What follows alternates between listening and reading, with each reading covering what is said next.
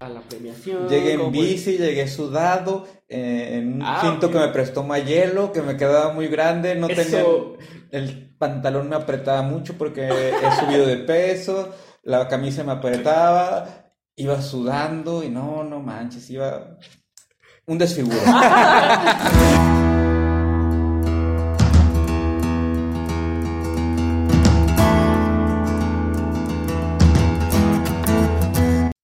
Hola chicos, bienvenidos a un episodio más de Humans.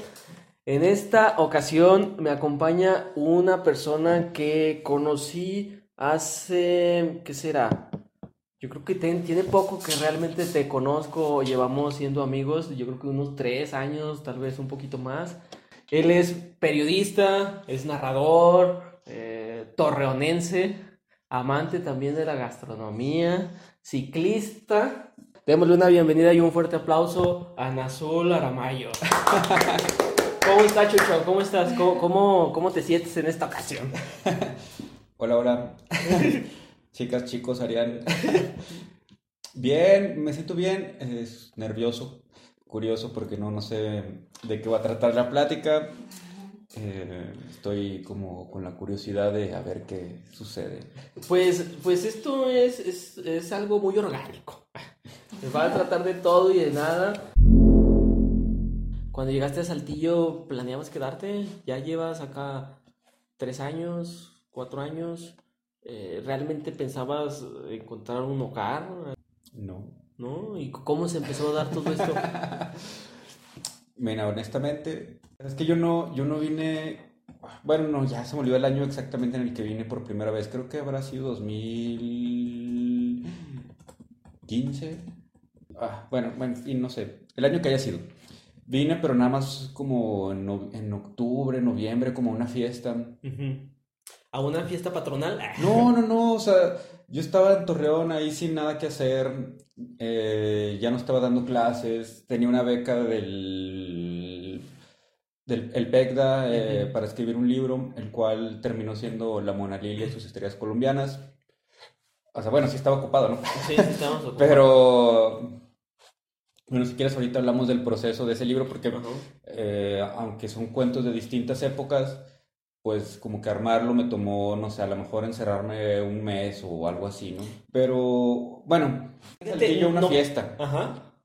simplemente porque estaba hastiado de las cosas que estaba sucediendo conmigo en Torreón, entre no tener empleo, entre tener eh, conflictos familiares no muy densos, simplemente no me hallaba ahí en, conmigo, con mis papás, con mis hermanos, con mi familia, con las circunstancias que vivía como ciudad, porque si ahorita tú vas a Torreón en 2020, como ya lo hemos hecho Merida y yo, como ya lo hemos hecho también con Mayelo y Dina, encontramos una vida nocturna bastante rica.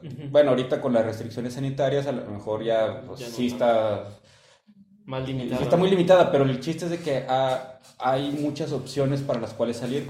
Y en el momento en el que estoy diciendo, antes de venir a Saltillo, no había nada de esto, no había todos estos bares que ahora visitamos, no había posibilidad de, o bueno, estaban surgiendo como que algunas fiestas, al- algo de vida nocturna clandestina, Ujú. porque toda la vida nocturna que conocía, digamos, se apagó de una manera muy dramática, muy, muy, muy fuerte a raíz de, de la Mm. violencia, Y el narcotráfico, ¿no?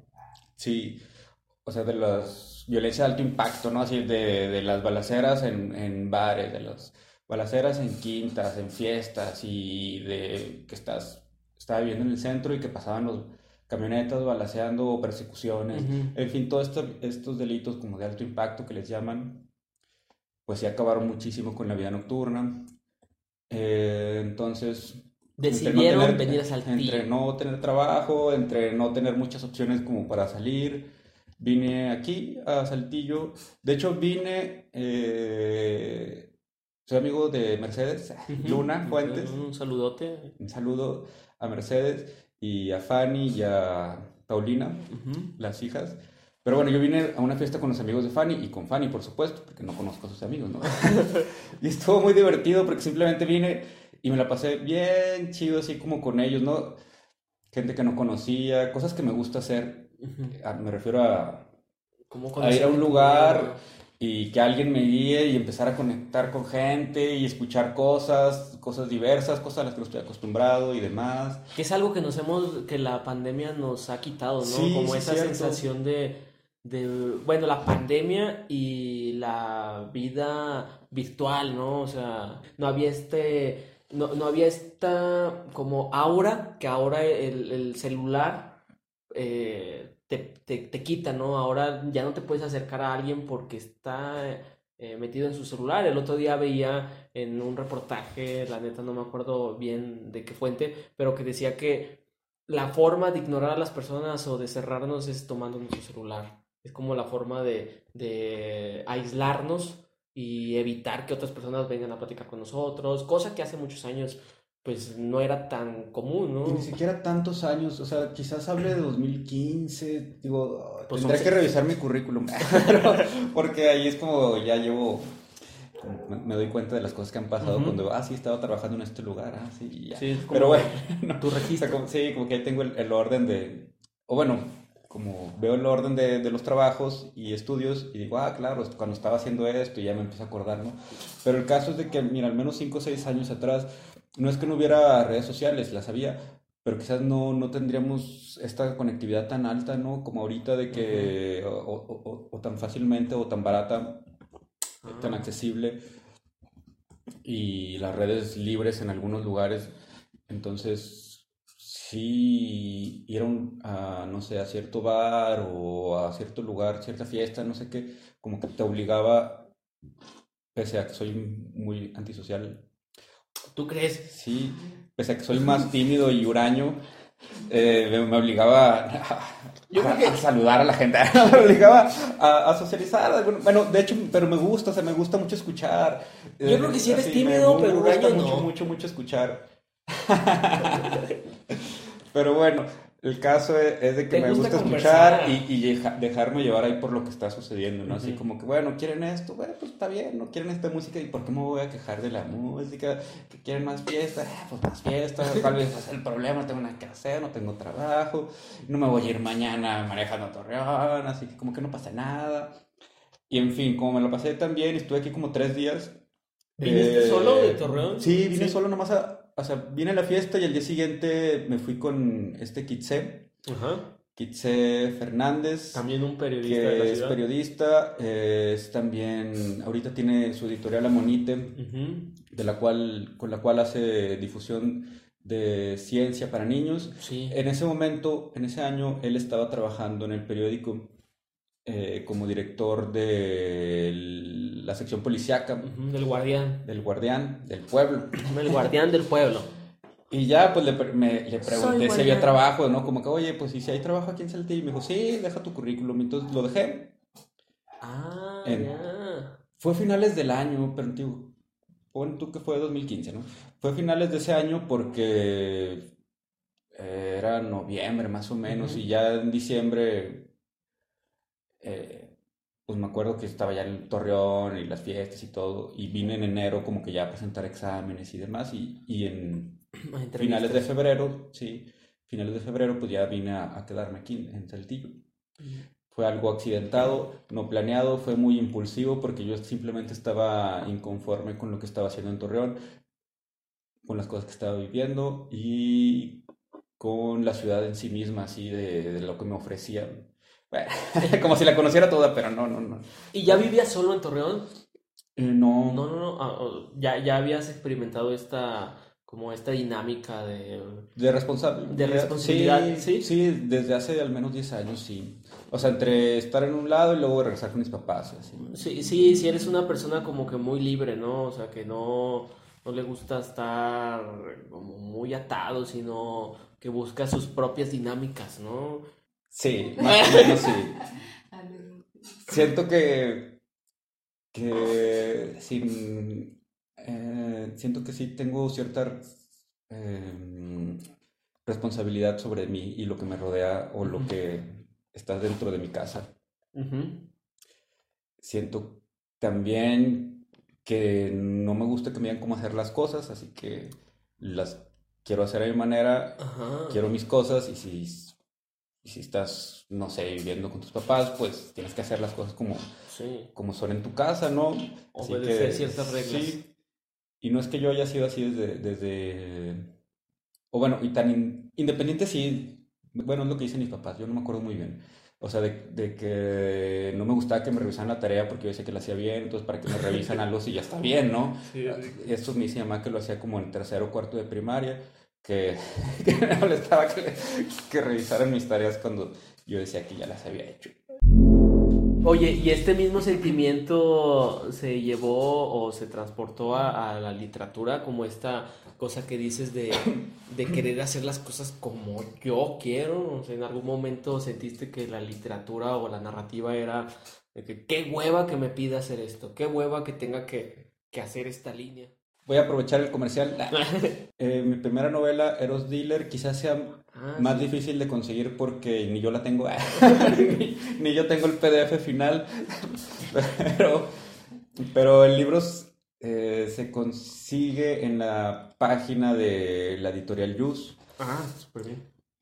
eh, que sí distribuye a nivel nacional. De hecho, creo que fue un inicio pues chido porque como autor local de, de Torreón, yo no he publicado nunca en editoriales, o en la editorial ni del municipio, o bueno, no son ed- editoriales, más bien en los proyectos de difusión del municipio Sí. ni del estado, sino en un vínculo que hizo el Ayuntamiento de Torreón, Dirección de Cultura, con, con una editorial privada que distribuye a nivel nacional. Entonces creo que estuvo chido. Y ese libro, si vas tú a la Ciudad de México, pues sí lo encuentras en la librería de la editorial y súper barato porque pues ya salió hace mucho, ¿no?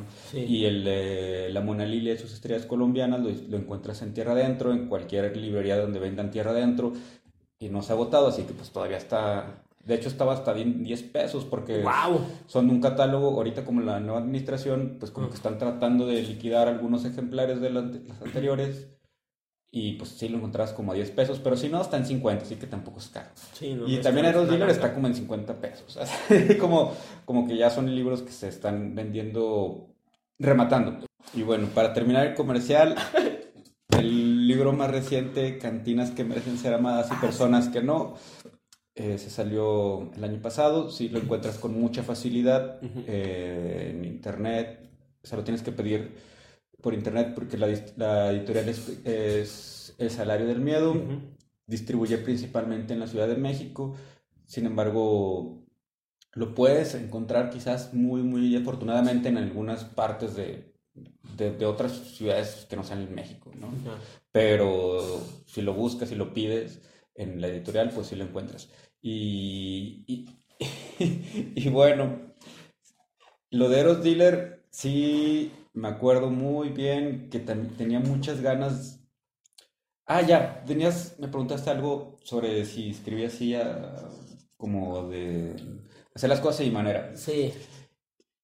Y sí, sí me acuerdo que cuando empezaba a escribir, eh, escribía como, como las cosas que leía, ¿no? Ajá. Que, que, pues está bien, es lo que, la- el ejemplo que tengo y, Es y es que todos tenemos, ¿no? Tu primer acercamiento, ¿no? A, Y leía, a digamos, tratar de cosas- imitar. Ajá, como cosas muy cerebrales, cosas que me gustan, pues, que me gusta leer, pero, pero luego ya empecé a leer eh, otros libros que este Carlos Velázquez, por ejemplo, o Julio César Félix me recomendaban, son amigos ambos míos, eh, un narrador de Torreón, el otro es poeta, de origen sinaloense, pero radicado en Torreón, bueno, lo conocí en Torreón y ahora aquí- ya vive aquí en Saltillo.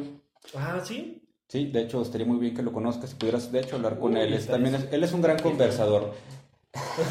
Tú también, amigo. Y, y el caso es que me empezaron a presentar libros que me cambiaron así de, de completamente la visión que yo tenía de lo que significaba el placer de la lectura, ¿no? O sea, libros que me confrontaban, que me gustaban, que me hacían reír, que, que era una literatura con temas muy cercanos a la vida cotidiana, no exentos de risas, no exentos de tragedias y de reflexión con un lenguaje que puede ser poético, pero también puede ser callejero. Y todo esto explotó en mí las ganas de, de contar cosas, de, de contar cosas, pero a mi manera, no, no, no, bueno, quizás influido, por supuesto, con estas nuevas lecturas que tenía.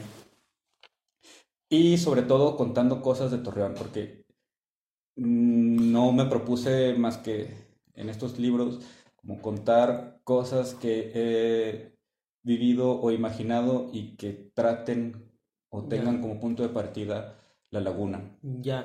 Antes de estas lecturas, ¿cuáles eran las, las, las lecturas que tenías, ese, ese contexto? Uy, bueno, tampoco es que leyera mucho porque en prepa me acuerdo que habré leído a lo mejor tres libros, ¿no? Ya. Bueno, tal vez cinco o seis, no sé. Pero hablo- estoy hablando de un periodo de tres años de preparatoria. Ujú. No, era un no tenía el hábito. Sí, eso. no era como un gusto de verdad, o sí. El gusto había, pero no Sí, un la hábito, sí inquietud había, pero no, no había hábito. O sea, si ahorita no leo un día, no es que me vaya a sentir mal, no, pero sí siento como que no hice algo. Ya. Y a lo mejor, eh, pues no sé, en prepa, si leía un poquito a la semana, un día estaba bien, porque me, como que es como, imagino, bueno, ahorita que ambos andamos en bici, cuando sales los primeros días y haces un trayecto de dos kilómetros, que es muy poquito, te Sí. bofeas, ¿no? Así de que no, ya no puedo más. Y supongo que así era con, con la lectura, ¿no? leía unas cuantas páginas y decía, no, ya no puedo más, estoy cansado. Y ahorita me quiero aventar una hora, dos horas y digo, no, que yo no quiero dejar de leer, pero tengo cosas que hacer. Sí, pero no quiero trabajar. dejar de leer, no quiero, así como que estoy tan metido. Y, y, y bueno, sí, leía quizá, leía, bueno, me acuerdo haber leído varias novelas de Hermann Hesse Mm, ya, y me gustaba mucho. ya. No las he vuelto a leer, pero me gustaban mucho. Me acuerdo también de haber leído algunos libros de Albert Camus, Ajá. que a él sí lo he vuelto a leer y me gusta más todavía. En, en las lecturas que he hecho en esta pandemia, que han sido eh, pues más de lo habitual, eh, hay un libro que me, que me robó el corazón. Sí.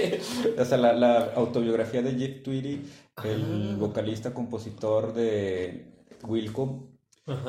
Me gustó mucho, mucho, mucho. Y me acuerdo que, que algo que, bueno, toda la biografía tiene cosas que me gustan y me, y me conmovieron, ¿no?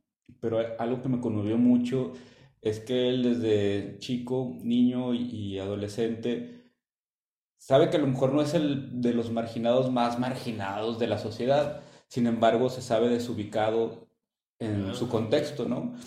Y yo me sentí identificado con eso.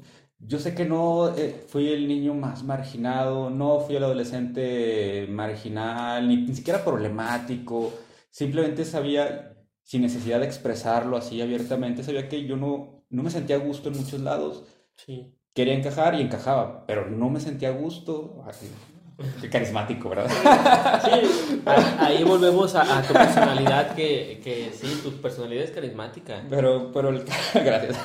Pero el caso es de que en, en las lecturas de los autores que ya te he mencionado, por ejemplo, la novela de Demián, la novela de Lobo Estepario, la de Siddhartha, eh, todos estos caminos de un individuo que está buscándose algo dentro de sí o algo, una verdad, algo, algo que, pues no sé, ¿verdad? Algo, un crecimiento de descubrimiento. Desarrollo. Eh, todo eso que todo eso me sentía plenamente identificado como yo también estoy en ese camino, yo también estoy haciendo, o sea, yo también puedo eh, hacerlo y sentí y quiero transmitir ese placer que es, es leer, ese placer que es descubrirse eh, o imaginar las cosas y por eso digamos que fue una consecuencia natural de pasar de, de- de leer y con tanto placer o con, bueno, no solamente el éxtasis de- del placer, ¿no? Sino lo problemático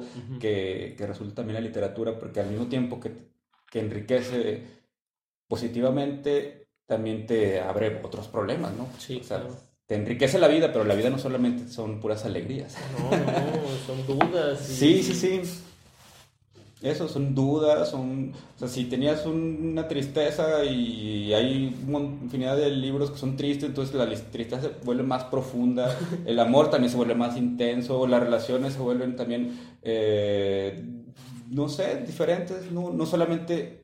Y eso sí, me acuerdo muy bien, y es lo que he estado repitiendo varios días últimamente. O sea, sí me siento como inconforme, ¿no? Con muchas cosas que, que me dicen que tengo que hacer en el trabajo, en- cuando escribía, empezaba a escribir también en los talleres de literatura. en la escuela, o sea, cuando, pero todo esto creo que nació a partir de, o esta conciencia de estar inconforme nació a partir de empezar a leer, porque inconforme e inadaptado o, o con un sentimiento de que no pertenezco a ese lugar, no porque sea especial, simplemente porque me siento extraño. Fuera de lugar. Sí, fuera de lugar. Eh, sí tomé conciencia de eso cuando empecé a leer. Y, y ahí mismo tomaste conciencia de que querías eh, descubrirlo o descubrirte por medio de la escritura? ¿O en qué momento eh, decidiste comenzar a, a, dejar esto en un papel? En la prepa sí quise hacerlo. Ajá. O sea, de decir, quiero escribir. No sé qué quiero escribir, no sé cómo lo voy a hacer, más quiero vivir de esto, quiero ser eh, un poeta maldito, quiero hacer algo, quiero únicamente enfocado en la escritura. Pero, oye, estoy hablando de, de, algo que ni siquiera tenía concretamente definido, o sea, no sabía qué era escribir, o sea, no sabía qué sentarse a escribir con la disciplina que es sentar y terminar un, un, sí, proyecto, ¿no? Con la disciplina que ahora conoces, ¿no? con la disciplina con lo que ahora lo haces. Sí, simplemente tenía esas ganas y esa inquietud y por eso, bueno, tal vez no, no sea, algunas personas que a lo mejor nos escuchen creen que lo ideal sería haber estudiado letras, pero en Torreón no hay letras, la carrera Ah, de letras, entonces estudiando como que eh, las carreras que había, las más afines a cultura, arte y demás, pues era comunicación. Entonces por eso me metí a comunicación y ahí en la carrera de comunicación fue cuando ya conocí eh, clases de filosofía, de literatura, de ¿Qué- teatro y demás eh, en una eh, universidad con un enfoque humanista que, que creo que está chido eso. Ujú.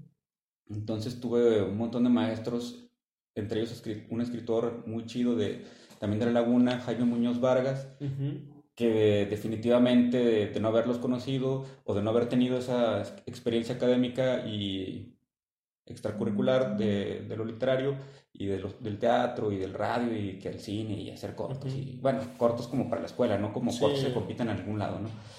Como que sí, eso fue determinante como para decir, no manches, yo quiero seguir, yo quiero ahora sí dedicarme a escribir porque ya conozco, bueno, ya estoy conociendo cosas, creo que todo lo que leo me está nutriendo, me está haciendo más rica la existencia y problemática al mismo tiempo y quiero hacerlo también, quiero que lean lo que escribo también, se diviertan y, se- y haya problemas, haya dudas, haya inquietudes, haya fuego y caos y todo. En Azul también es un ciclista que no sé si esta, esta pasión por la bici nació o, o la tenías también o, o surgió un poco en Torreón. Te has convertido en un ciclista eh, activo, consciente, eh, incluso en un activista de la cultura vial en la ciudad. Eh, ¿Cómo se dio esto y cómo lo tomaste para mejorar tu salud y mejorar también la convivencia entre las personas? En, como a mí me llama la atención estas ganas que tienes de exigirle al automovilista, a- a- al ciudadano saltillense, a respetar a un, a un ciclista. Por ti, amigo. No, no, no. de verdad, de verdad. Eh, tiene. uh, antes de usar la bici aquí en Saltillo, yo tenía, la- no sé, muchísimos años. O sea, de niño habré usado bici. ¿Tenías bici de niño? Sí, de niño usé la bici, pero nada más para recorrer ahí pues, las colonias, ¿no? Sí. Bueno, la colonia, no, no colonias. o sea, no me iba como que muy lejos de, de casa. de la calle, de la casa donde vivía yo con mis papás. Un primo vivía también cerca de ahí, unas 5 o 6 cuadras, que ya era muy lejos, como que en la mentalidad Sí. de, de los papás y los niños. De que no, no te alejes tanto, mijo. Exactamente, así como que nada más me acuerdo de eso. Quizás haber ido al parques y demás, ¿no? Pero todo bajo el cuidado de, pues, de los adultos. Sí, claro. O en un espacio más o menos protegido, ¿no? O sea, como que en los parques, no, no en la calle, no como transporte. Y después, cuando ya usé la bici ya de adulto, fue porque me la prestaste. sí, no sé, no sé, te fuiste a algún lado y, y ibas a dejar la bici. Y yo te Ajá. pregunté, no sé si te pregunté o simplemente me dijiste que si la quería usar y yo acepté, así como cuando, eh, no sé, si voy a tu casa, me invitas un, un sotol voy a decirte claro, con O- gusto, o- ¿no? obvio. Claro, o un trago, o agua, también voy a decir que sí, un agua de horchata, de limón, de lo que sea, voy a decir que sí. Y así como dije, pues, ¿por qué no? A ver, a ver a qué sabe. Así como un vaso de agua nunca se niega, tampoco hubo un paseo en la bici, ¿no? Sí, exactamente, o sea, tenía, no sé, al menos una década sin haberme trepado una, ¿no? Entonces simplemente, es más, ni siquiera estabas tú cuando la fui a recoger ahí al estudio 280, No me acuerdo de... estaba Mayelo. Ajá. Y, y él me dijo, no, ahí la dejó. Y ya, pues, la agarré, me subí, o sea, sin ajustar nada del que el silloncito, que a ver a qué altura. No, simplemente me subí y me fui. Y, y me fui al periódico, a, a- que es de iba de bajada, son alrededor de que... Un kilometrito menos un kilómetro. Dos kilómetros a lo mucho, ¿no? Pero hay como una calle de subida, porque si no quieres ir en sentido contrario, pues agarras dos calles de subida. Y esas dos calles de subida me bofearon tanto. dos calles, ¿no? Dos calles. De que sentía que ya no podía. Dije, no, ¿cómo? ¿Qué, qué- ¿Cómo? ¿Cómo? qué pasó? ¿Me bajo? Pero sí, sí, sí, pensé que ya no, ya me tengo que bajar, no, o sea, no puedo subir dos calles. Y, y ni siquiera son subidas tan pronunciadas. El caso es de que me sentía muy bien, pero bueno, también en riesgo, ¿no? O sea, sentí, Sí, la adrenalina y el sentí peligro. así como que "Oye, están pasando muy cerca de mí, eh, oye, no, no sé qué, los autos. Pero bueno, el caso es de que a partir de, de esa experiencia de, me volví a sentir como, no sé si la palabra ideal sea libre, Ujú. Eh, Tal vez activo. pero sí sentía eh, algo corporal y mental, algo, no sé si de espiritual, sal- también como un concepto ideal, porque luego me voy a ver bien hippie y, y no tengo tampoco una relación muy espiritual con la bici o con el, el- el ejercicio del ciclismo, pero, pero sí siento que conjuga muchas cosas, ¿no? Es como...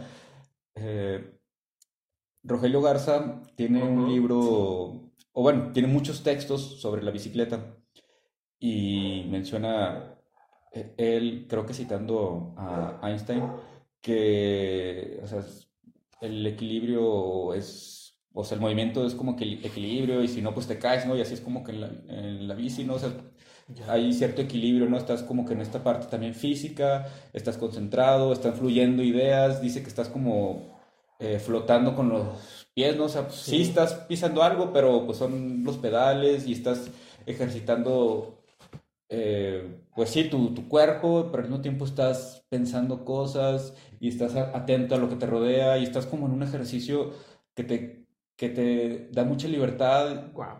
y mucha creatividad, siento yo. Y no es que escriba sobre bicis, no he escrito nada relacionado con las bicis en ficción. Más que un... Ah, bueno, sí. en ficción. O sea, en- en- no he escrito nada de cuento ni de novela todavía que haya eh, una escena en bici, pero sí siento como mucha creatividad. O sea, como tal vez para la vida diaria, no, no sé. Ajá. Pues sí, tienes razón. Pero sí fue por eso, por haberme subido, porque me prestaste una bici y me atreví. Porque sí, yo creo que mucha gente tal vez no se atreve a andar en bici por los riesgos que implica, son evidentes, ¿no? Sí. Las máquinas de los automóviles que pesan, no sé, una tonelada, dos toneladas, el- quizás el auto compacto, Contra 80 kilos de contra 80 kilos, tal vez un poco menos, espero haber bajado.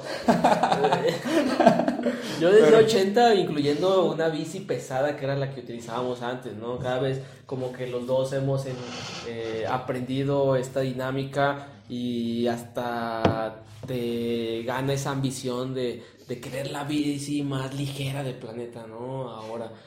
Y por eso decía 80 kilos, porque la neta sí eres una persona esbelta.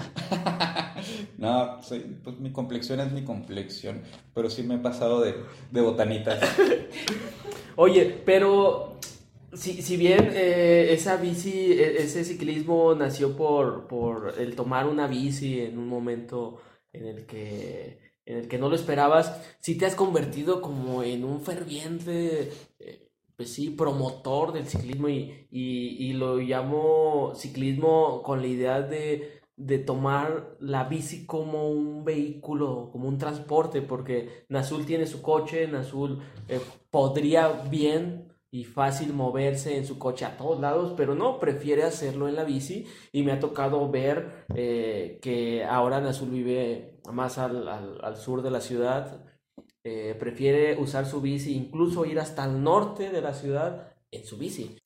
Fíjate, es que esa es una pregunta que, que bueno que la haces, pero no tengo una respuesta tan certera. Es decir, como, no sé, ¿cuál fue la cerveza que te enamoró para que siguieras tomando? Pues no sé, simplemente se me hizo un hábito. sí, ¿no? Se hizo un hábito. Se me hizo un hábito placentero. sí, Ujú. está tomar.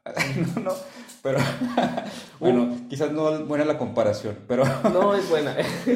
pero, pero, o sea, no sabría cuál kilómetro, cuál rodada, cuál viaje fue el que me hizo decidirme por algo. Simplemente me di cuenta de que ya lo estaba haciendo a diario. Vivía en una eh, casa que estaba a dos kilómetros del lugar donde yo trabajaba. Era bastante cerca, mucho, muy, muy cerca. O sea, es como, pues nada, ¿no? Dos Sí, kilómetros. Pero de todas formas había tardes o días en los que me cansaba, ¿no? Así como que no manches, pero son solo dos kilómetros. Y luego ya empezamos a ir a, a La las misma rodadas. Ajá. Empezamos a ir a las rodadas eh, Ah, es verdad, sí. familiares. Sí, de los Y, rucos y nenas biker. y sí, los, con los rucos y nenas biker, que eran más o menos 14, 15 kilómetros, y en los cuales participaban niños. O sea, Mm, niños, me refiero, no sé cuántos años tendrían, ¿no? Pero 12 años, 8 años. de- al menos, o sea, de 10, un poquito para abajo, y toda la gama de adolescentes de 12, 14, 16, 18 hasta rucos, ¿no? Como bien dice el nombre. Pero bueno, era tan diverso y tan chido como que ir todos juntos, ir como que con la música, a veces platicando, a veces no, pero en esta concentración de ir conociendo también la ciudad, de ir por lugares en los que a lo mejor en el carro no tengo la posibilidad, o sí, pero siento que el carro, o sea, siempre opto por la bici, aunque diga, ay, está a 10 kilómetros, sí, está cerca, o sea, simplemente me tengo que organizar para llegar a tiempo, Ujú, sí. porque hace más o menos cuánto me puedo tardar, y sé, son 10 kilómetros, está, no pasa nada, ¿no? Ujú. estás, no está lejos. Si son 5 kilómetros en el carro hago más tiempo, no, pierdo más tiempo en el carro si hay tráfico, los semáforos, que, que no quiere decir que la bici me los pase, ¿no? No, no, no lo hago. Yo sí. No lo hago porque luego me, me- siento como que pongo en riesgo ahí mi vida. Sí, no. Entonces simplemente es como que nomás no estoy haciendo fila, no estoy esperando, no estoy esperando a los demás, voy a mi ritmo, voy bien, eh, llego antes que, que en carro, en, eh, en distancias más o menos, como te digo, en 5, 6, 7 kilómetros, sobre todo aquí en el centro de la ciudad, que si agarro el carro digo, no manches, o sea, ¿para qué me lo traje? O sea, ¿para qué? No tengo, necesidad. Pero bueno, no sé en qué momento simplemente ya era un hábito y luego ya me empecé a exigir Ya. como de, bueno, a ver, si ya hice como esto, esta distancia al trabajo, luego esto en las rodadas, dije, a ver, ¿por qué no lo hago un poco más, no? O sea, de, de diario, de ir a hacer cosas en la bici, no solamente, ¿para qué necesito el carro? A lo mejor para hacer el mandado, pero, y traer mis cosas. Pero no lo necesito como para ir a pagar la luz, no lo necesito para ir a, a pues no sé, a ir por un documento, ir a sacar algo, ir a comprar algo que a lo mejor no puedo comprar en la tienda de la esquina, sino a, a lo mejor, no sé, Kilómetros. 15 minutos en el carro, que son como que 20, 25 en bici a lo mucho. Y 15 en el carro, pero sin tráfico, ¿no? Sin nada. Sí, te entiendo. A mí también me llegó esa como eh, exigencia propia eh, cuando empezábamos a ir a, a- a estas rodadas de rucos y nenas biker, cuando me daba cuenta que personas que excedían o me superaban en peso, personas, eh, Arián sí es muy esbelto. personas de, de 100 kilos, 80 kilos, que eh, así súper gorditos, que aguantaban las subidas, eh, los 15 kilómetros sin bajarse de la bici. Y, y yo mero atrás en la cola de, de, de- de esa línea, de, de ese, de esa ruta, y ver que en la punta había un tipo gordo, una señora Que llevaba la gorda bocina además. que llevaba la bocina además y que no se cansaba. Ahí me daba cuenta, como dices, que podía llegar y recorrer lugares que pensaba que solo se podía llegar o en camión o en coche y que no, que podías visitarlos en una bici y como dices, a lo mejor en menos tiempo y con mucho más facilidad que, que andar en coche, ¿no? Y a lo que voy mencionando el coche, esa otra pregunta. Yo siempre he pensado, siempre, yo no soy una persona, ni siquiera sé conducir estándar, eh, sé automático. ¿Tienes tu licencia? Tengo mi licencia, desgraciadamente. Aquí en la ciudad nos dieron la licencia de conducir, pero no, eh, no significa que sepa conducir. Eh, pero no soy una persona que ame estar detrás del volante. De hecho, incluso hasta me da miedo y no soy una persona que tenga ansiedad ante las cosas yo creo que hasta ahora de adulto y que he tenido como experiencias como el desempleo o el rechazo o donde pierdo, hasta ahora de adulto o este por lo menos este año 2020 me he enfrentado a la ansiedad, pero antes no me había enfrentado a la ansiedad más que cuando estaba detrás de un coche cuando estaba detrás de un volante y siempre he creído o desde hace años he creído que todas las personas cuando se suben a un coche y cuando son conductores se convierten en las personas más horribles del planeta, todas, sin excepción, todas, todas, hasta la persona más light, eh, hasta la persona más tranquila como Nazul, que yo considero que Nazul es un excelente conductor, todas se convierten en unos eh, horribles personas que ponen eh, en primer lugar el coche en lugar de los transeúntes. Bueno, es que quizás eh, muy probablemente ninguna ciudad esté diseñada para los peatones. ¡No! Pero, pero eso, espérate, o sea, no estoy diciendo, ay, pues no caminen, no, más bien es exigir de que, oye, hicieron las cosas mal, enfocándose en un vehículo, y aparte, eh, no solamente cuando nos subimos al vehículo le damos prioridad a los vehículos, sino a mi vehículo, el que yo estoy conduciendo, es el que lleva la preferencia, ¿no? Si me paso un rojo, es que tengo prisa. Si me estaciono aquí en un, una ciclovía, digo, ah, es que es un ratito, no pasa nada. si me doy una mordida, es que yo, yo, es que voy bien, yo, yo no hice nada. ¿En algún momento has caído tú en eso? Claro, ay, recientemente. pero, pero bueno, quizás me siento hipócrita, pero al mismo tiempo me autojustifico, ¿no? O sea, sí. y, comprendo, o sea, comprendo. Pero es importante darse cuenta de todos esos vicios, porque no nos damos cuenta en qué momento caemos en ellos. O sea, tampoco digo que, que seamos las peores personas, pero sí es algo que debemos empezar a curar y, y sanar. Sí, ahora fíjate que saqué una nota, bueno, no la saqué yo como si fuera yo un propio, mi propio medio, ¿no? O sea, mandé una nota y, la, me la publicaron, le cambiaron totalmente el ángulo en el impreso, que bueno, aprovecho para decirlo, y yo la cambié en, el, en internet, o sea, yo la cambié porque dije, del ángulo no era hablar de cuántas licencias dan y qué bueno el gobierno del estado de Coahuila que facilita los trámites, no, al contrario, era problematizar, decir, está muy fácil sacar una licencia, pero ¿a quién le entrega la licencia si no sabe conducir? Porque a mí me entregaron las licencias que yo he tenido, nunca me han puesto ningún examen, eh, nunca me preguntaron si sabía manejar. Yo puse en mi solicitud de que era mi primera vez que la sacaba y nadie, nadie me preguntó ni se aseguró que supiera que lo manejar. De hecho, mi primera licencia ni siquiera sabía manejar, ¿no? Tampoco cuando la saqué. Fui aprendiendo sobre la marcha y, y decir, aprendiendo es a mover únicamente el vehículo, porque no sabía yo de todo lo que implica una responsabilidad de traer un, pues, vehículo, una máquina que tiene la capacidad de llegar a una velocidad en la cual puedes matar a, o bueno, puedes poner en riesgo la salud de alguien. Te digo, cambié la nota porque no quería bueno, quizás sea muy soberbio de mi parte pensarlo, pero me dijo mi terapeuta que lo piense de todas formas con orgullo, no con soberbia. que, Qué buen cambio ese terapeuta es bueno. que, que el hecho de querer pretender... Te dio por tu lado el cabrón. De, mi parte, generar un cambio, incidir en, el debate público es positivo, ¿no? O sea, más allá de la soberbia, porque quizás digas que soy como activista y no quisiera considerarme así porque me parece a veces que los activistas tienen un ego, pero los periodistas también tienen un ego desbordado, como si tuvieran la verdad, ¿no? Así como... Y los narradores peor. Pero bueno, espero ser un poco mesurado. pero sentía yo que si decía lo mismo que dicen todos los demás, sería una especie de vocero de una dependencia del Estado. Ah, o el que justifica que los peatones no utilicen un puente peatonal que costó millones a una administración municipal. O, o, o así, ¿no? Como decir, oye, están diciendo lo mismo y lo mismo que no leen, para empezar, la- el reglamento de tránsito y movilidad, porque si no lo leen, estamos desinformando, ¿no?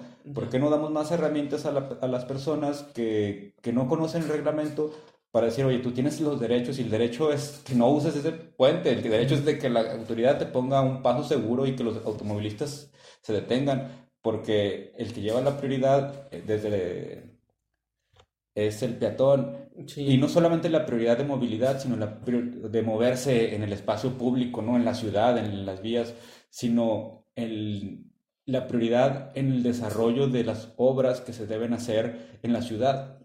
Es decir, la ciudad no está hecha o no debería estar hecha como ahora está para las máquinas, sino para las personas.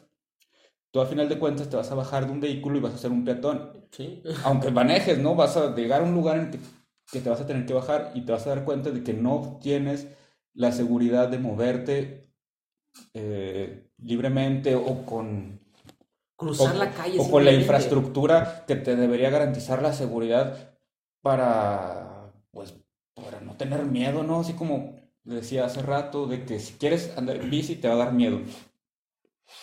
No solamente porque la gente o los automovilistas estemos acostumbrados a que es nuestra calle y ya, ¿no? O sea, y nos vale los demás. No, también es porque no hay infraestructura que nos garantice un mínimo de seguridad para dar la vuelta, ya, ya no te digo transportarte de un punto A a un punto B, simplemente de, de que, bueno, quiero andar en bici por ejercicio, pero no quiero ir a un gimnasio, así. Sí, quiero salir a, A dar así como que un, sí, un circuito así como que, bueno, voy a dar la vuelta un ratito para hacer ejercicio. Tampoco lo tienes esa seguridad. Sí, y, y esto, el no tener esa seguridad obliga a que hayan nacido estos grupos como Rucos y Nenas Biker, que la única forma en la que encontraron de recorrer la ciudad y ejercitarse y utilizar la bici es haciéndolo en grupo. Y está horrible que tengas que eh, recurrir a una masa para poder hacerlo, ¿no? Pero bueno, vamos a dejar las bicis por un momento y vamos a brincar a otro tema. Ayer que estaba platicando con Dina en otro capítulo, en capítulos anteriores de Humans, Ah, este, platicábamos con Dina que ella logró sacar este proyecto que se llama Morras, el Festival de Morras en el que también colabora. Ustedes no lo están viendo, ahora no, es, no, no le toca a Merit en esta ocasión, pero Merit colaboró en él. Este, pero me dijo algo Dina que me llenó mucho el corazón y no se me había ocurrido que el Festival de Morras también nació en inspiración o gracias a Obra Negra. ¿Te acuerdas de Obra Negra? Que Sí. fue un, un círculo de charlas que Nazul, que realmente fue una idea de Nazul, que Nazul y yo logramos sacar en el Estudios 80 ah, con la librería en el camino, una librería que hace años estuvo aquí en la ciudad, pero donde otra vez, eh, en una etapa en la que estuviste desempleado de alguna manera, eh, te obligó a, a hacer de la promoción cultural una otra nueva herramienta, ¿no? Otro nuevo nicho, un espacio en el donde pudieras actuar. Y, y digo que, que, que fuiste tú porque realmente ahí yo no tuve mucho cabida, eh, donde creaste Obra Negra, un ciclo de charlas en donde pudimos conocer la obra literaria de Paco Robledo, de Cristian Martínez, de Livio Ávila, de Laura Luz, de otras personalidades que ahorita, ah, Víctor Palomo, no sé si se me escapa alguien más, Mercedes Luna, eh, Ángeles Dimas, donde también me, me gusta mucho esa, esa facilidad que tienes por crear comunidad, esa facilidad por crear, eh, no sé si a lo mejor es una, es una facilidad que se dio por medio de, de estas ganas que te da el socializar o el, tu carisma, no sé, pero a mí me, me dio mucho gusto, me dio mucho gusto poder ver en, en, en el Estudios 80, junto a Mayela o junto a Dina, nacer Obra Negra. Ay, gracias. gracias por tus palabras, Daniel. no, neta, yo siento que sí he hecho, digo, dos, tres cosillas, además del trabajo aquí en Saltillo, ha sido porque he encontrado personas afines en las que quizás no hemos eh, puesto sobre la mesa todas nuestras inquietudes, pero intuimos, nos encontramos, coincidimos y hemos hecho amistad, Dina, tú, Mayelo, yo, eh, bueno, por supuesto, Merit, pero, o sea, yo de alguna manera me, me sentía ajeno a, a, muchas cosas de la ciudad. Ya.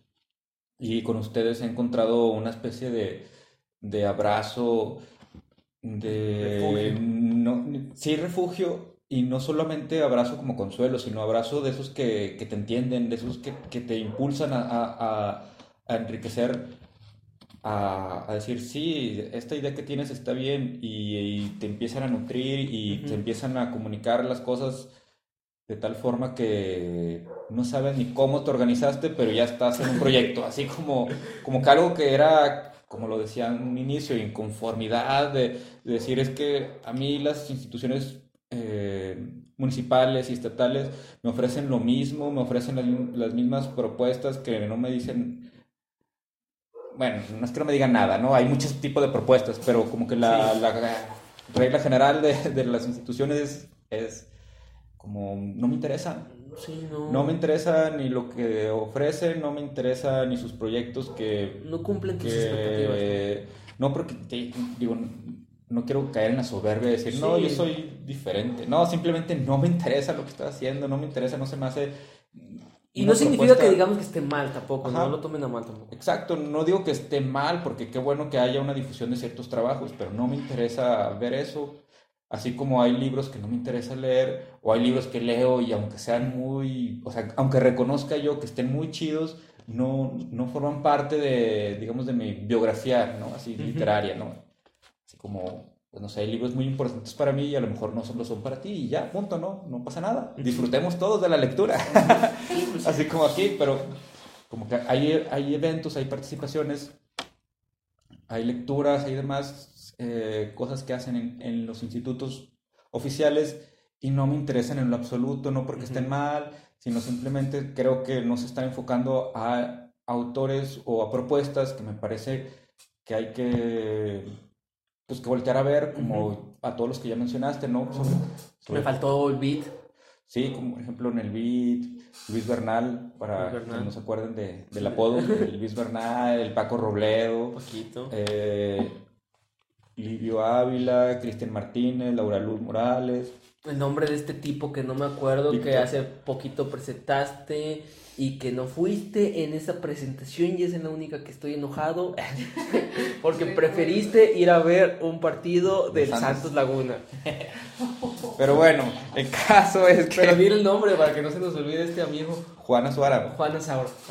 Pero, pero, pero bueno, eso de 280, coincidir con ustedes fue como no lo había valorado en su dimensión cuando lo propuse ni cuando, o cuando lo estábamos platicando, ¿no?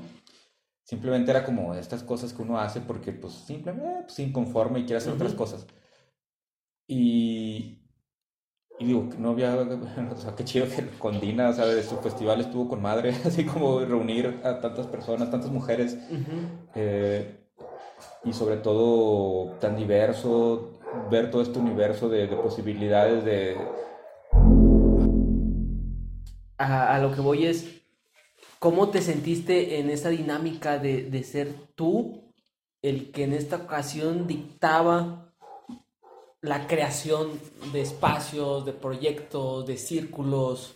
Eh, ahorita estás enfocado en escribir, en leer y en, reportear, pero llegará en algún momento en tu vida en el que te toque otra vez ser parteaguas en la creación de, de foros, de proyectos, de esta promoción literaria, cultural?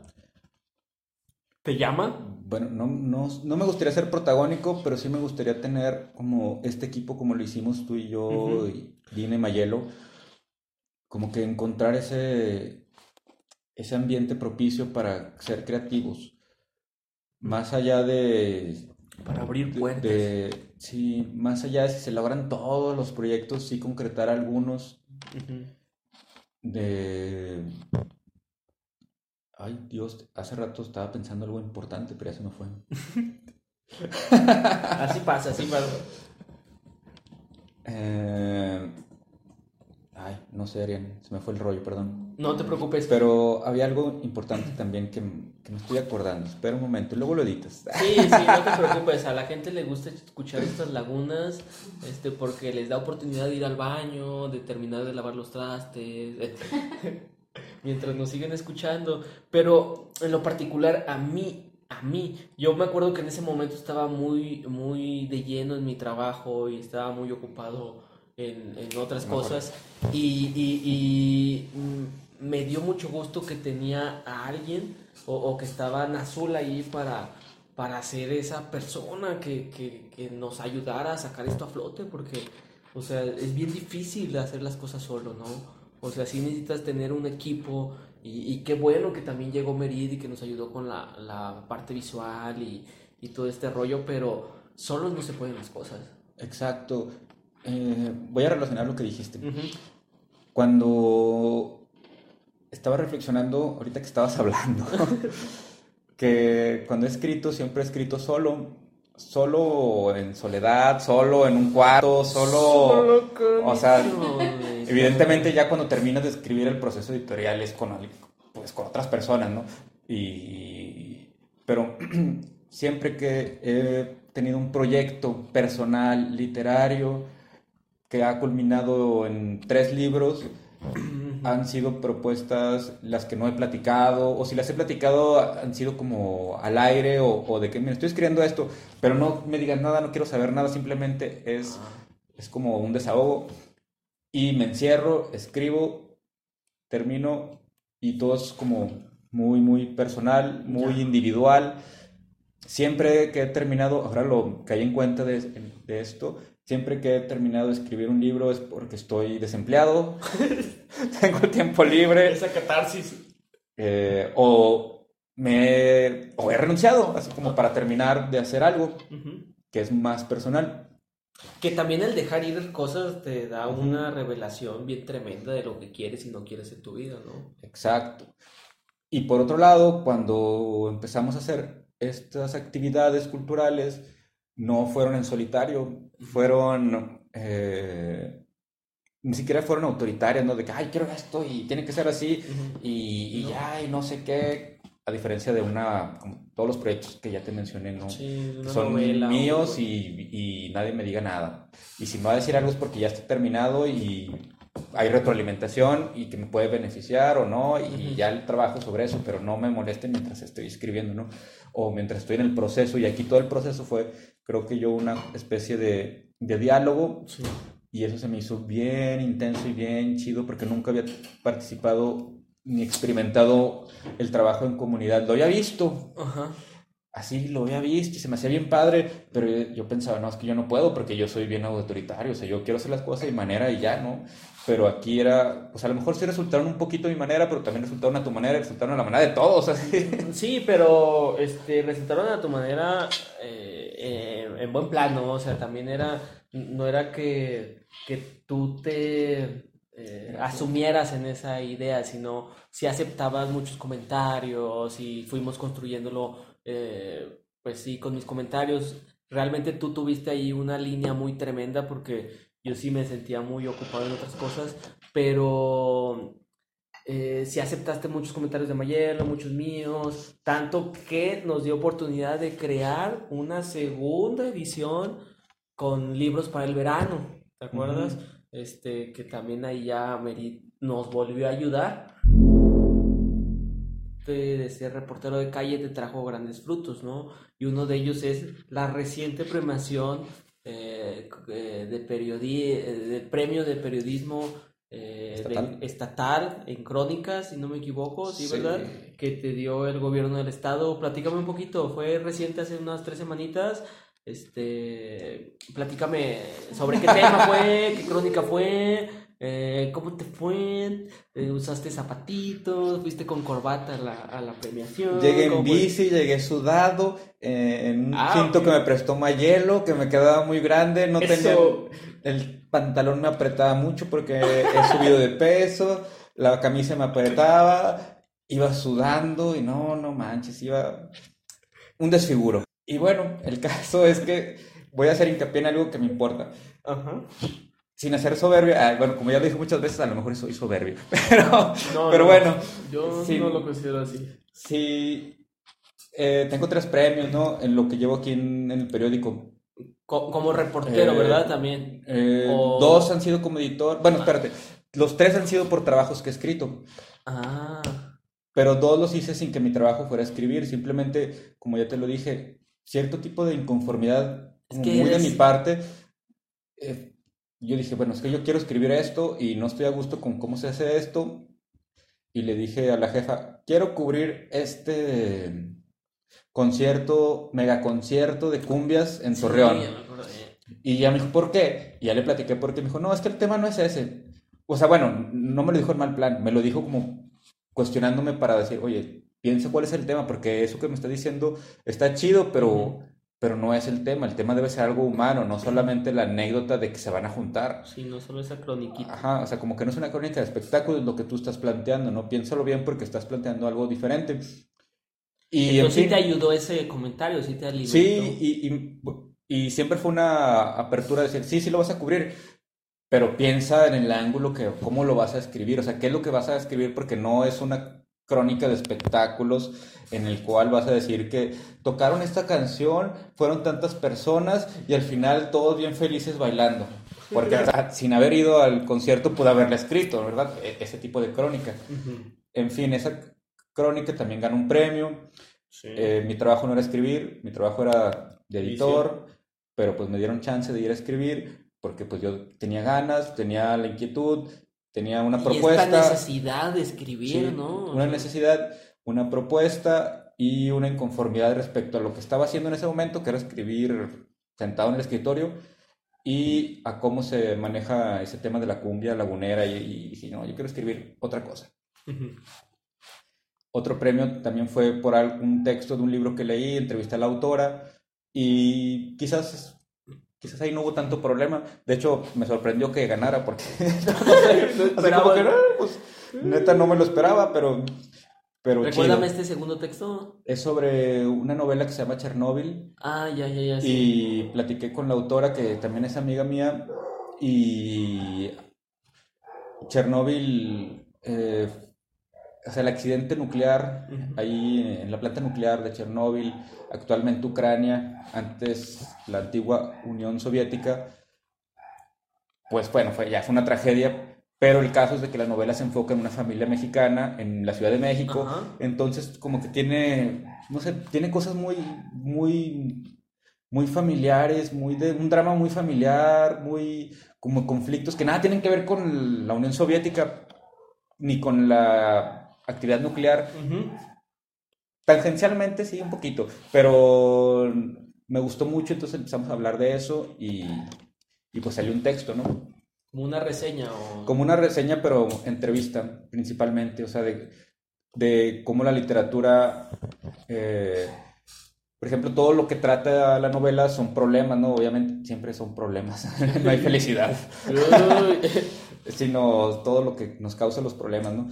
Y ella decía, o bueno, la- el, el enfoque era de que la literatura pues no tiene que dejarnos un mensaje moral, ni siquiera un aprendizaje, sino que simplemente nos abre los ojos sobre todo lo que, lo que estamos viviendo, ¿no? Sí. Como, Es una fotografía... como nos abre los ojos, no sé, nos, nos muestra cosas imaginarias y reales, de tal forma que pues nos da más color o más matices para experimentar lo que estamos viviendo. Y de alguna manera tiene esta función, podría tener esta función terapéutica de, de sanar el dolor, ¿no? A través de ir escribiendo o leyendo.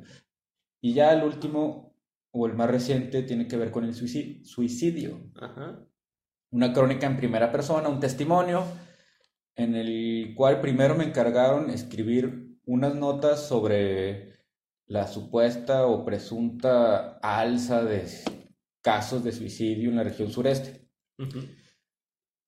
Justamente lo que se recomienda no hacer, ¿no? O sea, no hablar de números, ni de alzas, ni de tendencias, ni de cosas amarillistas o morbosas respecto a una problemática social o de salud psicológica o veto a saber qué, ¿no? Un problema muy denso en el, estado.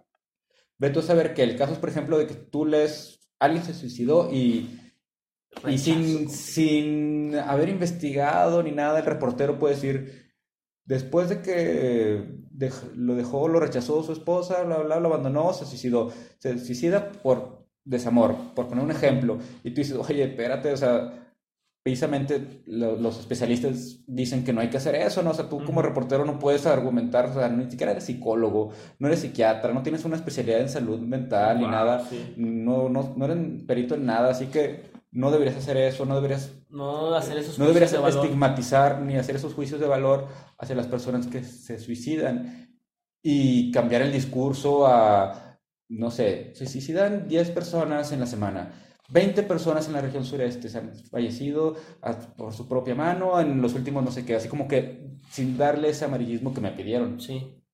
Y por supuesto que hice la nota como me la pidieron, pero quedé inconforme, quedé a disgusto conmigo mismo.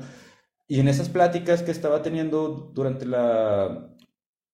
Eh, mientras, mientras sí, obtenía la información, pues una persona decidió platicar conmigo, me dijo que que él había intentado suicidarse y que ahora coordina grupos de ayuda a personas que están en problemas o que se han intentado suicidar o cuyos familiares han muerto por suicidio o que también lo han intentado. Y ya estuvimos platicando varias veces y demás y no había grabado ninguna conversación hasta que ya me dio la entrevista. Y la manera en que inició el texto no está grabado porque eso fue de las cosas que me estaba platicando. Todo lo que aparece en el texto es como una síntesis de todo lo que me dijo él para, para tomar la decisión de suicidarse y después eh, trabajar para, digamos, encontrar un alivio o encontrar una luz a su dolor y poder ir saliendo de todo ese espiral descendente de angustia. Y de eso iba la crónica. O sea, yo la pensé como un cuento, no como ficción, sino pienso de que cuando tú abres un libro y lees el primer párrafo o hasta la, la primera oración, ya te debe atrapar, ya te debe decir algo, ya te debe problematizar de qué se va a tratar y te debe causar cierto conflicto. Y quizás la manera en la que lo empecé, el hoy sí, hoy no, quizás por sí mismo no, no diga nada, pero como conforme va avanzando, él, te das cuenta de que está hablando de si hoy sí o hoy no se va a matar, quizás ya ahí te genere un poco de, de, conflicto, porque a veces, bueno, no a veces, eh, Albert Camus decía que, hablando del mito de Sísifo, que el problema fundamental de la filosofía debería ser si vale o no la pena vivir la vida. Y lógicamente la vida no vale la pena, ¿sí, no? Si pensamos lógicamente... Sí, Es la verdad. Pues sí. O sea, si pensamos lógicamente de qué vale, vale la pena todo este sufrimiento para que se acabe con la muerte. O sea, te vas a levantar todos los días desempleado o no, trabajando en lo que te gusta o no, sufriendo o gozando, no importa, te vas a morir y nada de eso va a importar, vas a morir. ¿Sabes? Vas a morir. ¿Estás feliz? No importa, te vas a morir. ¿Estás triste? No importa, te vas a morir. Todo se acaba con la muerte. No importa. ¿Debes dinero? No importa, te vas a morir. ¿No tienes dinero? Te vas a morir. ¿Cuál es el pedo? Estás enfermo. Simplemente, o sea, ante la muerte, todo es absurdo. O sea, no importa si eres feliz, triste, rico, pobre, eres, tienes la imagen que tú quieres de ti mismo, te detestas, amas, eh, eh, desprecias, no importa todo se va a acabar y te vas a morir. Si hay vida o no después, esa ya es tu creencia y no la podemos compartir todos. Simplemente el hecho de que te vas a morir es irrefutable, es inevitable y piensa, ¿vale la pena todo lo que estás viviendo? ¿Vale la pena despertarse para morir? ¿Vale la pena construir algo si te vas a morir? si todo se va a acabar, ah, pues lógicamente no. Pero bueno, el, pues, el, el ensayo habla sobre el absurdo, ¿no? Entonces, si, si la vida es absurda, pues la respuesta absurda es decirle sí a la vida. Ajá. Bueno, es O como sea, sí, sí, sí, sí, o sea, sí, sí, sí. El mito de Sísifo a grandes rasgos es de, de este personaje castigado por los dioses de Zeus a cargar una piedra hacia la montaña, la va llevando y cuando llega a la cúspide se le cae, entonces siempre la tiene que estar subiendo y cae. Una y otra vez. Esa es la vida, ¿no? El hombre insatisfecho nunca va a llegar y si llega cae y llega y cae y todo se va a acabar con la muerte. En fin, el caso es de que él dice que hay que imaginar a Sísifo feliz porque está desafiando además a los dioses, ¿no? Él es su carga, él es su, su, su, su piedra mientras va subiendo, él es feliz mientras la va subiendo, cae, pues cae. Pero él le dice sí a todo lo que tiene que soportar para llegar y pues en esa grandeza de Sísifo es como que el desafío a, a decirle, pues me castigas, pero mira, ¿no? Sigo siendo feliz, no me importa. Ajá, entonces como que la respuesta absurda a la vida es decirle sí, pese a todo el sufrimiento y pese a todo lo que implique estar vivo. ¿Cómo se llama esta, este trabajo? El trabajo tenía un nombre muy sombrío cuando se lo mandé a Quetzali, que es la editora, Fue tu que editora. fue la editora, sí. Próximamente la vamos a poder escuchar en otro capítulo de Humans, más adelante. Pero, ¿cómo se llamaba? Y terminó, no sé, empezaba así como soy mi pobre enemigo, algo así bien, bien oscuro, bien, bien, Bien dramático y denso, y se lo cambiaron a hay una luz, hay una hay vida después del dolor. Bueno, me gusta, me gusta. Lo cual a mí también se me hizo muy bien porque el, el- la onda, como te lo decía, también lo de Sísifo era como, pues pese a todo lo que esté sufriendo, hay, pues, pues hay un camino, ¿no? Sí, como que darle la vuelta a este Y tema y, lo- encontrar hackearlo. Y lo que me decía esta persona era que, o sea, si estamos evitando hablar del suicidio, lo, lo más, o sea, ahí ya no estamos, estamos equivocados. Hay que hablar del suicidio como tal, o sea, hay que Sí. hablar de, de- de cómo te sientes, de, de- tienes problemas. Si alguien te dice, oye, es que me quiero morir, no es como que, ay, ya, vete a la iglesia y reza, Sí. estás mal, porque eso a final de cuentas no, no, no llega a nada. Es como, eh, pues no sé, ponte un curita y que se te siga saliendo la sangre, ¿no? Así como que yo ya hice lo que pude, ay, échale ganas. Peor aún, echarle ganas. Yo, "Uy, Porque es como no comprender frase". una problemática de alguien y, o bueno, si no la comprendes, pues al menos puedes decirle, oye, ¿y, y- y qué te pasa? O escuchar simplemente. Sí, escuchar, dar ¿Qué te pasa? O, o, o, quiero decir, ¿cómo? ¿Ya has pensado con qué? ¿O, o- o qué? ¿O cuándo? Sí, O sea, como que tratar de, de cuestionar un de poco ahondar más en eso. y, y ya, así como él me platicaba las etapas, bueno, ahora lo hace él por etapas, como cómo fue él planeando inconscientemente su suicidio hasta el momento en el que ya lo hace y, bueno, hasta el momento que lo va a intentar, porque si lo hiciera, no, ¿verdad? Sí, no estuviéramos contando esto. Y la intención del texto era de que si tú te sientes, digamos, con esa opresión, y ese texto buscaba reflejar la opresión, la, la angustia, la desolación, la soledad, el sentirse incomprendido, insatisfecho, pero además con la, eh, bueno, personalmente, mm, digo, muchas veces me levanto preguntándome esto, ¿no? Si vale la pena o no Seguir. seguir. Aunque mi respuesta sea no, no voy a tomar, no he determinado acabar, porque a lo mejor es la inercia de estar vivo y seguir vivo mientras espero una respuesta. Pero muchas veces mi respuesta es sí, y sí a todo, a todo lo que venga. Oye, ¿en algún momento has... eh, bueno, primero los que no han leído este texto, que fue en este año premio estatal de periodismo, eh, corran a leerlo, está ahí en el periódico Vanguardia, en la página de, de- de Vanguardia. Eh, ¿en algún momento has pensado tú en el suicidio en azul? O sea, Claro. Sí. Antes con más frecuencia, pero ah, digo antes como adolescente, ¿no? Durante la carrera, posteriormente, no como una idea muy concreta, sino como un punto de partida. Es decir, ahorita tengo razones absurdas, sí, por las cuales seguir vivo, sí. y no es que mañana a lo mejor me sienta triste y, y ya no tenga razones, pero a lo mejor no encuentro esa alegría de vivir, ¿no?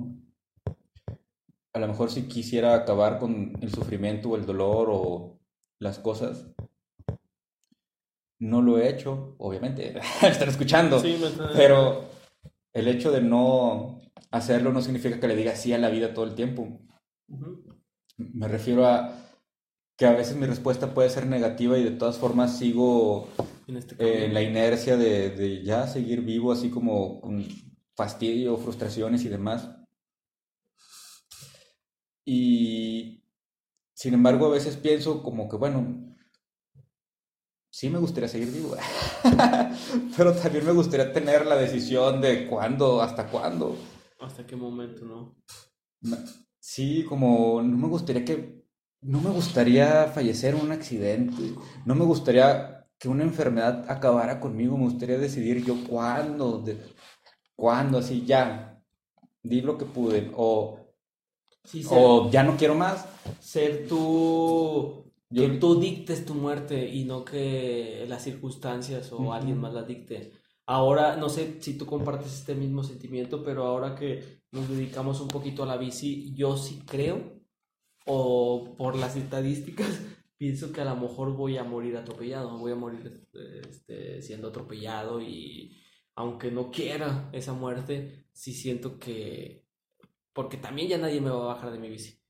Sí siento que en algún momento esa, esa muerte me va a perseguir y me duele mucho, pero aún así me llena de orgullo el poder morir este, de esa manera. No quisiera, tampoco, no me vayan a atropellar si me ven en la calle, pero sí me llena de orgullo el pensar que si muero en algún momento y es atropellado va a ser con, con la convicción de que fue usando la bici y tratando de luchar por algo que en lo que creo, porque si en las pocas cosas que creo, una de ellas es en, en la bici, ¿no? En, el sentir, en esta libertad que tú decías eh, que tenemos al usar la bicicleta, ¿no? Sí, algo así me sucede cuando ando rodando también. Sí, como... No que quisiera morir. No, no, no, tampoco, no nos atropellemos, Es más, ni siquiera me imagino eso, pero lo imagino no, pues la muerte va a suceder. Y, pero sí, muchas veces, ahora que estoy saliendo en las mañanas, y es más temprano y menos carros, por supuesto, pero eso no garantiza que haya menos riesgo. Menos locos. Ajá. O sea, muchas veces me tengo yo que, que frenar así de improviso porque hay alguien que se me atraviesa en rojos, eh, que no respetan los altos, eh, que simplemente se van pegando a ti hasta el momento en que te, si tú sigues derecho, te van a aventar porque se están acercando tanto a ti que, no sé, o sea, te pueden simplemente golpear y mandarte a un lado, ¿no? Ya. ujú. En fin, eh, sí siento riesgo, no quisiera morir así, No, yo tampoco, pero... no quisiera pensar tan... eh, digo, quisiera pensar que una convivencia más amigable podría ocurrir, quizás no de la noche a la mañana, como dice el lugar común, pero sí con cierto trabajo. No sé, hay muchas personas que hacen, usan la bici y a veces creo yo que no nos organizamos como para exigir también cierto respeto, ¿no? Es decir, me parece eh, admirable ahorita el contexto de protestas, por ejemplo, en, en, en mujeres que se logran unir ante una amenaza tan hostil y grosera y culerísima que es el machismo, los feminicidios y demás, y que sin conocer a la, a la mujer una a otra se unen por causas y, y, y con todas las diferencias que puedan tener. Y, y yo sé que no es lo mismo, por supuesto, ni es punto de comparación, pero sí se me hace como indignante entre comunidades ciclistas o, o la- toda la gente que camina que no proteste porque atropellaron a un güey eh, Que o que, también caminaba que igual también que caminaba tú. igual que tú, que también anda en bici igual que tú, que- o tus hijos, o, o, o los hijos de incluso de la persona que manejaba, ¿no? Sí. Así como que, ¿por qué no nos podemos unir? ¿Por qué no podemos generar comunidad, vínculos? Para exigir a las autoridades que andan clavadas en otros rollos y deudas y demás y buscando sus intereses. Y me gustaría terminar esta charla con un tema que a ti no te gusta mucho, pero que ha sido eh, una línea de estos cuatro o cinco capítulos que he tenido con mis amigos y con Humans, y es, ¿qué signo eres, Chunchón? Yo soy el mejor signo, Y no crees en ellos, ¿eh? A ver, ¿cuál? soy el mejor signo, Arián, bajo el cual pude haber nacido. ¿Cuál?